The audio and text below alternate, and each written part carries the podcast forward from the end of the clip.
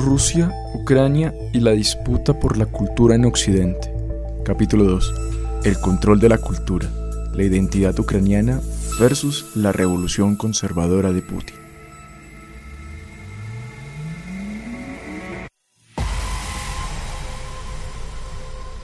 El presidente Vladimir Putin ordenó esta noche una operación militar especial en el Donbass, la región que congrega las provincias separatistas ucranianas de Donetsk y Lugansk. En la madrugada del 24 de febrero de 2022, frente a las cámaras de todos los canales de televisión de Rusia, con una corbata roja que luego se repetiría en otras emisiones, como si todos los mensajes posteriores a este hubieran sido grabados en esa misma fecha, y bastante ofuscado, el presidente de la Federación Rusa, Vladimir Putin, afirmaba que una operación especial militar sería lanzada sobre territorio ucraniano. Antes de aquella declaración y como justificación a la misma, Putin estuvo hablando sobre la identidad ucraniana, a la que relacionaba con un legado nazi que debía ser purificada y reintegrada dentro de la sacrosanta nación rusa, heredera del imperio bizantino, del primer Rus y de toda la identidad de los pueblos eslavos del mundo.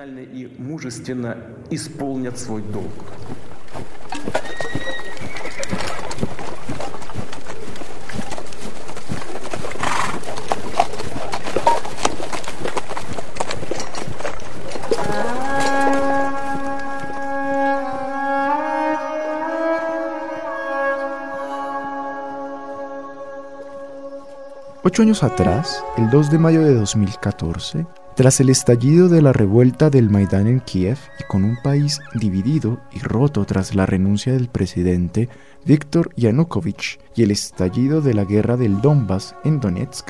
los manifestantes ucranianos del Maidán y un sector de los protestantes que se identificaba como Grupo Pravi Sector y Esboboda, movimientos de extrema derecha en aquel país,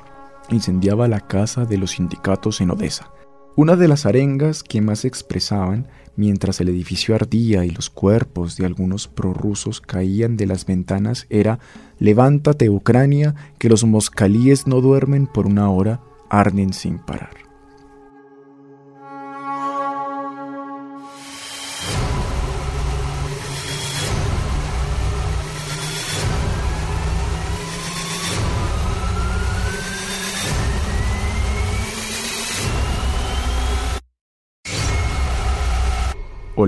Soy Alejandro Chala, politólogo de la Universidad Nacional de Colombia, escritor y analista político. En el segundo capítulo de este especial hablaremos sobre la construcción identitaria que tiene cada bando en la guerra ruso-ucraniana, cómo son concebidos por el enemigo y cómo aquellos relatos pretenden la negación y la justificación de la asimilación y el exterminio del bando contrario por lo que sumergiremos nuestras manos en un breve recuento histórico sobre qué es lo ucraniano,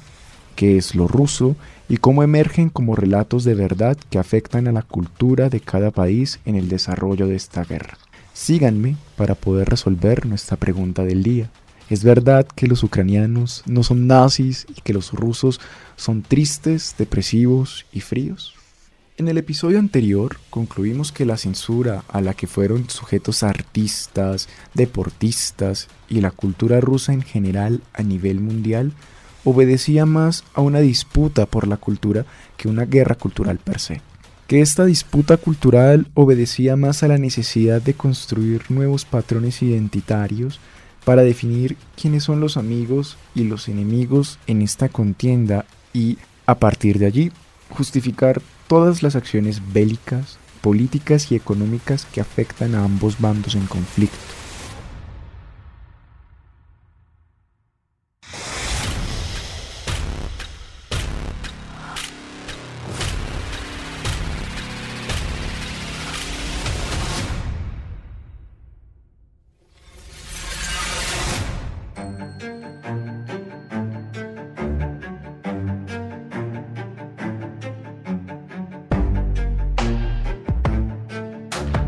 Ahora vamos a sumergirnos en concretamente qué es lo que está en disputa en estos momentos en la guerra en términos identitarios y culturales que hacen que ese frente sea tan importante para ambos países, cómo se construye el relato de lo que implica lo ucraniano y lo ruso dentro del conflicto y cómo todo esto puede ser ubicado en el pasado para entender aún más por qué un bando pide la cancelación cultural del otro y porque el otro bando no concibe a este otro como un igual culturalmente hablando. Ya se darán cuenta al final del episodio quién es quién y resolveremos el acertijo de la identidad. что ответ России будет незамедлительным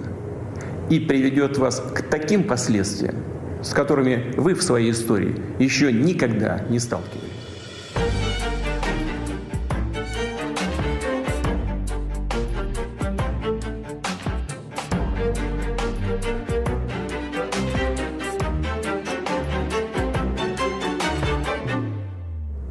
Мы готовы к любому развитию событий. Уверен, что преданные своей стране солдаты и офицеры вооруженных сил России профессионально и мужественно исполнят свой долг.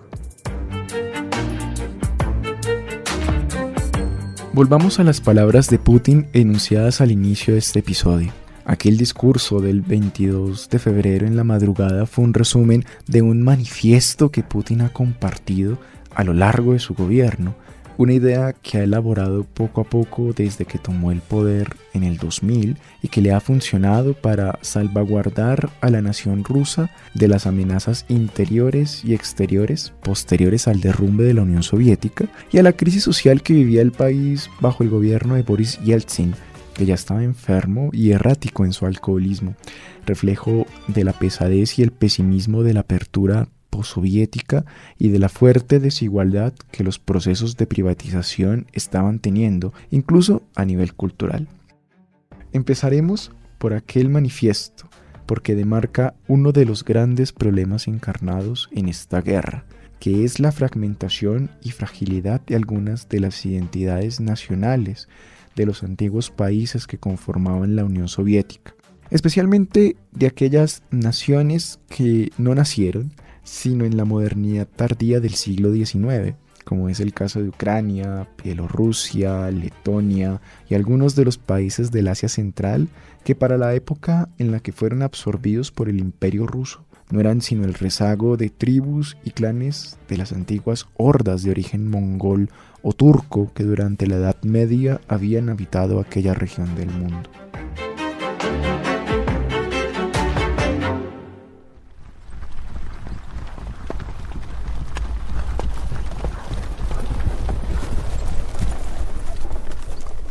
Centrémonos en este momento en Ucrania y desglosemos un poco su historia. Ucrania fue un territorio que históricamente vivió la presencia de muchos reinos, imperios y culturas, empezando por los pueblos búlgaros y cumanos de origen túrquico hacia el siglo IX y X,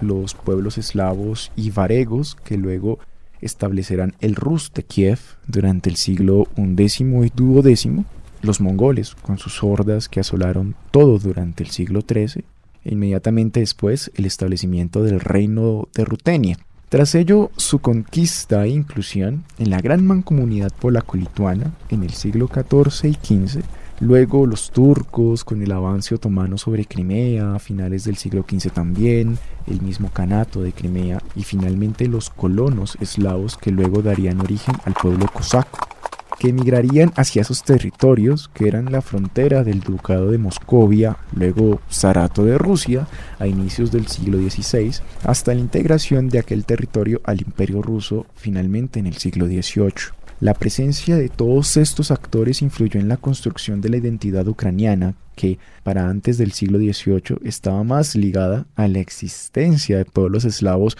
menores como los rutenos y los bielorrusos, cuyo papel fundamental en sus sociedades fue servir como fuerza laboral campesina en los feudos de los grandes nobles de cada imperio que se impuso allí. No hubo literatura ucraniana escrita hasta bien entrado el siglo XVIII, ni hubo una idea de territorio ucraniano hasta finales del siglo XIX, cuando el nacionalismo romántico de la época fue explotado por el imperio austrohúngaro con la finalidad de levantar a los pueblos integrantes de la frontera rusa y desestabilizar aquel territorio. La idea de un pueblo ucraniano puede situarse también, como la mayoría de los pueblos eslavos actuales, más o menos hacia el siglo XVII-XVIII. Sin embargo, esta idea estuvo siempre contaminada por los procesos de rusificación que los zares impulsaron en los territorios integrales del imperio, por lo que estuvo truncada por limitaciones tales como la imposibilidad de enseñar el idioma por fuera de los hogares, el Ucas de Ems, un edicto,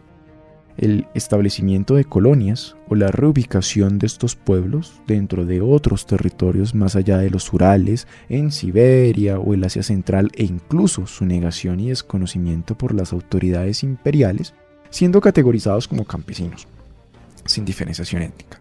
En el caso ucraniano, esto representaba un problema mayor en tanto la mayor parte del pueblo ucraniano estaba asentado en el antiguo Rus de Kiev,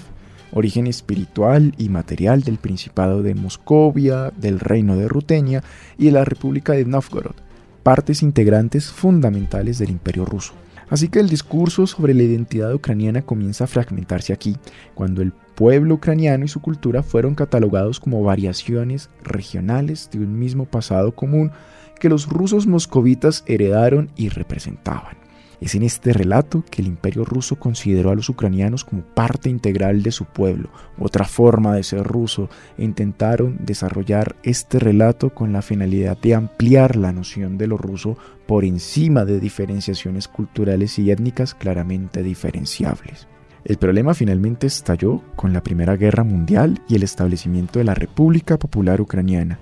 que en un principio apelaba a ser una confederación de pueblos eslavos que habitaban aquella región del imperio ruso entre Crimea, Kiev y Galicia. Estalla, en tanto, es la materialización final de un proyecto de Estado-nación que tiene forma y que permite, por primera vez, la expresión de la identidad ucraniana en términos de soberanía y autodeterminación territorial. Es problemático en tanto los rusos habían establecido amplias colonias de rusos autóctonos de Moscovia y otras partes del imperio en el llamado margen oriental, territorios que quedaban al oriente del río Dnipro, que parte al país en dos, en Odessa y en Crimea. La mayoría de estos rusos habían aceptado ingresar en esta República Popular, cansados del régimen autocrático y la servidumbre feudal que todavía pervivía allí, pero era claro que las tensiones dentro de la República no tardarían en emerger, especialmente con la presencia de ejércitos llamados blancos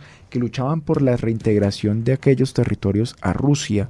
con la presencia de los bolcheviques que pretendían una confederación de estados obreros como parte de la revolución como proceso mundial, con la presencia de los anarquistas magnovistas y el ejército negro,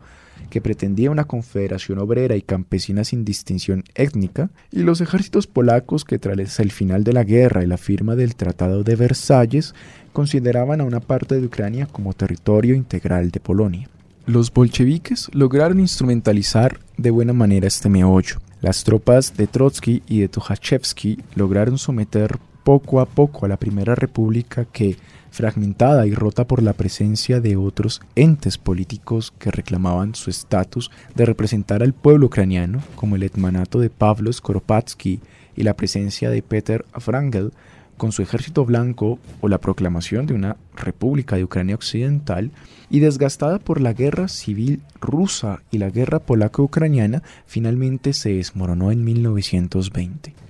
Tras su inclusión dentro del nuevo territorio soviético, los bolcheviques se comprometieron a garantizar la existencia de la nación ucraniana dentro de la Unión, iniciándose un proceso de ucranización de la sociedad y el territorio que luego sería la República Socialista Soviética de Ucrania. Durante una década se implementaron políticas de enseñanza del idioma ucraniano, traducciones de las obras extranjeras y rusas al ucraniano, se implementó la lengua ucraniana en la educación y en el arte, y prácticamente se enlazó a la lengua ucraniana con la propaganda y la publicidad soviéticas, con la finalidad de evitar levantamientos y permitir una mayor presencia del pueblo ucraniano en los escenarios de decisión dentro de la Unión Soviética. Aunque estas políticas fueron finalmente instrumentalizaciones culturales que la Unión Soviética realizó durante su proceso de consolidación, para garantizar que el proceso revolucionario bolchevique se enraizara en la cultura de los diferentes pueblos sometidos por el antiguo imperio ruso, también es cierto que fueron estas medidas las que aseguraron la existencia del pueblo ucraniano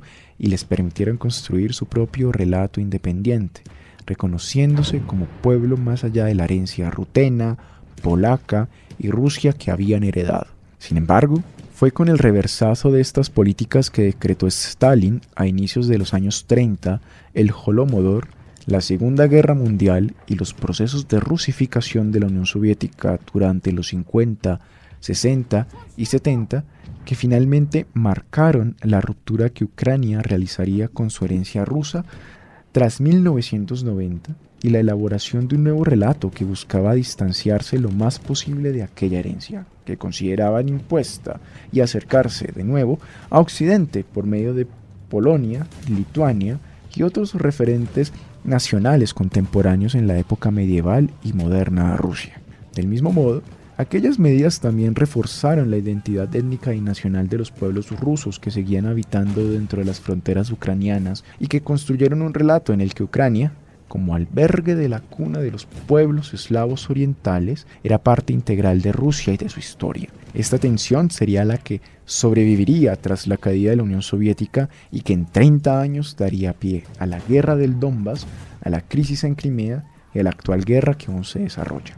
Putin indicaba en su discurso del 22 de febrero que, permítanme enfatizar una vez más que Ucrania para nosotros no es solo un país vecino, es una parte integral de nuestra propia historia, cultura y espacio espiritual. Se equivoca entonces Putin, en tanto desconoce que la identidad ucraniana emerge a finales del siglo XIX e inicios del XX, cuando empiezan a emerger todas las identidades nacionales en el imperio ruso y sigue replicando aquel discurso que ya tenía eco durante la época imperial en la que se denigraba lo ucraniano a otra expresión más de la identidad rusa.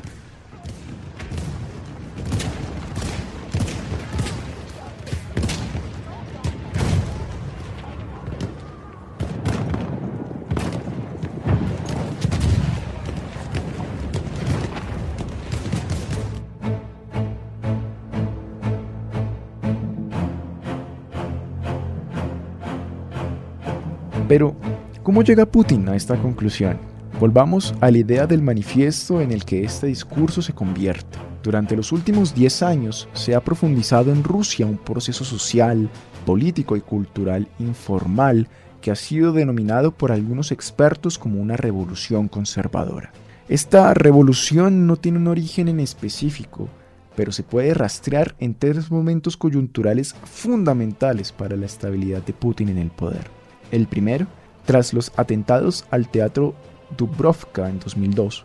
El segundo, tras la declaración del Ministerio de Defensa ruso del final de la operación especial militar en Chechenia en 2009. Y el último, durante la invasión rusa a Georgia en 2008. Son puntos de origen en tanto en ambos momentos Putin apeló a las amenazas exteriores que se cernían sobre la Federación Rusa y a la necesidad de un elemento de unión y comunidad que garantizara la existencia de Rusia como una nación independiente. Lo novedoso de este concepto es que, además de que estas amenazas se consideraban en el orden político internacional, también existían amenazas culturales que pretendían eliminar la identidad rusa, su historia y sus reivindicaciones. A partir de allí, se elabora un nuevo discurso que reivindica tanto el pasado imperial glorioso de los zares como las grandes gestas militares, políticas y sociales durante la Segunda Guerra Mundial por la Unión Soviética. Se rescata tanto el origen cultural eslavo, la tradición religiosa ortodoxa, la herencia bizantina, el descubrimiento de Siberia y la modernización por parte de Pedro el Grande, además de la expansión cultural rusa durante el siglo XIX con la industrialización soviética, las políticas sociales durante el siglo XX, la alfabetización, la ciencia y la carrera armamentística y espacial que llevó a la Unión Soviética a ser la segunda potencia mundial posterior a la Segunda Guerra Mundial. Es una revolución en tanto es un proceso que está cambiando los patrones sociales y culturales dentro del país, ahondando en un discurso patriótico y militarista que está convirtiendo a la sociedad rusa en un gran cuartel, que está rescatando la religiosidad ortodoxa de los influjos seculares de Occidente y reimplantándola en la sociedad y creando una nueva identidad sobre lo que implica ser ruso y es conservadora en tanto se opone a los avances de las sociedades liberales europeas, rescatando la democracia como un aparato que, limitado, puede ser más útil y mucho más manejable, pero claramente descartando los avances en políticas de género, políticas LGBTI y cualquier otra política que amenace la capacidad social de reproducir y mantener en el tiempo indemne e incorruptible la cultura y la historia. Putin resalta mucho en su discurso un lamento hacia la caída de la Unión Soviética como ente político y territorial, pero resalta siempre el desacierto del comunismo como pensamiento ideológico y le culpa de la degradación de la sociedad rusa durante los oscuros años 90. Este discurso irredentista anhelo del pasado imperial glorioso y del mito de Rusia como país impenetrable e indestructible durante la Segunda Guerra Mundial es finalmente el fundamento ideológico que sustenta, junto con el argumento histórico, la anulación de Ucrania como nación por parte de Putin y algunos sectores de la sociedad rusa.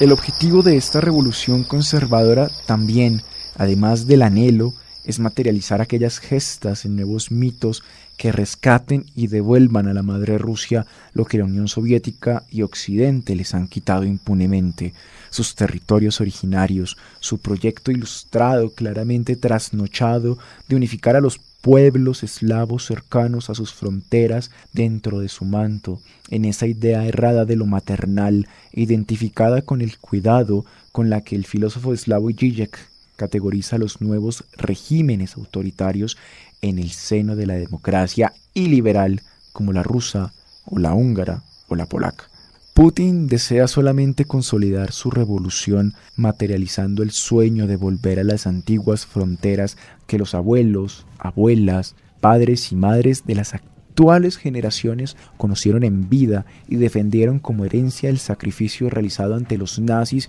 y los traidores, entre comillas, del ejército ruso de liberación o de la organización de nacionalistas ucranianos incluso si esa materialización incluye una invasión desmedida y un aislamiento internacional que puede justificar aquella idea de sacrificio implícita en este discurso.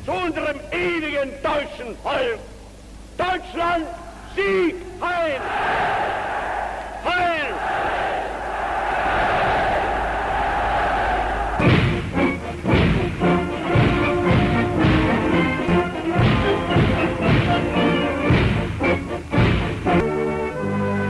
hablando de los nazis, la Segunda Guerra Mundial es un elemento transversal a la construcción de la identidad de ambas naciones, tanto de los ucranianos, que sufrieron de la traición de Göring y fueron fusilados junto con los judíos, los rusos y los polacos de aquellas zonas, como de los rusos que enviaron a millones de soldados, hombres y mujeres a la muerte para impedir que las hordas fascistas tomaran Moscú, Leningrado y Stalingrado es una acusación recurrente de Putin para negar a la nación ucraniana, señalar el beneplácito con el que en aquel país se recibió a los alemanes en 1941. Y no era para menos, pues en Ucrania la opresión estalinista y la hambruna habían llevado al Holomodor que casi les extingue.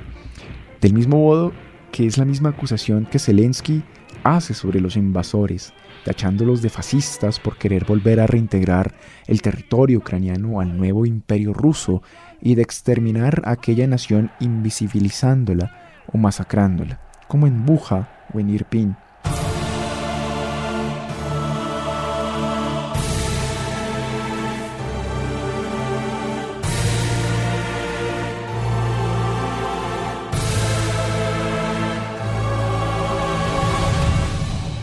Sin embargo, volvamos al inicio de esta emisión. Tanto en la descripción del discurso de Putin del 22 de febrero como de la masacre de los rusos y prorrusos en Odessa. En ambos fenómenos y en los relatos que hoy existen sobre la guerra en ambos bandos,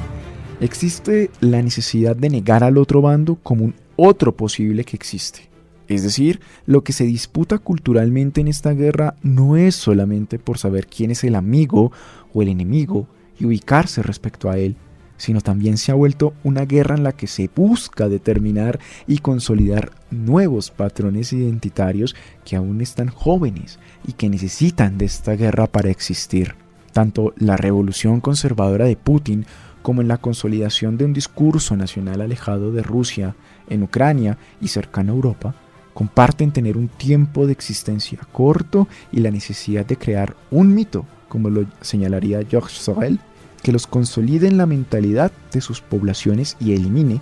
de una vez por todas,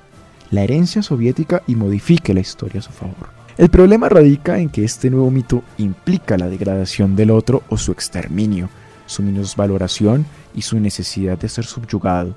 ya sea por la gran nación rusa como por el más avanzado mundo occidental.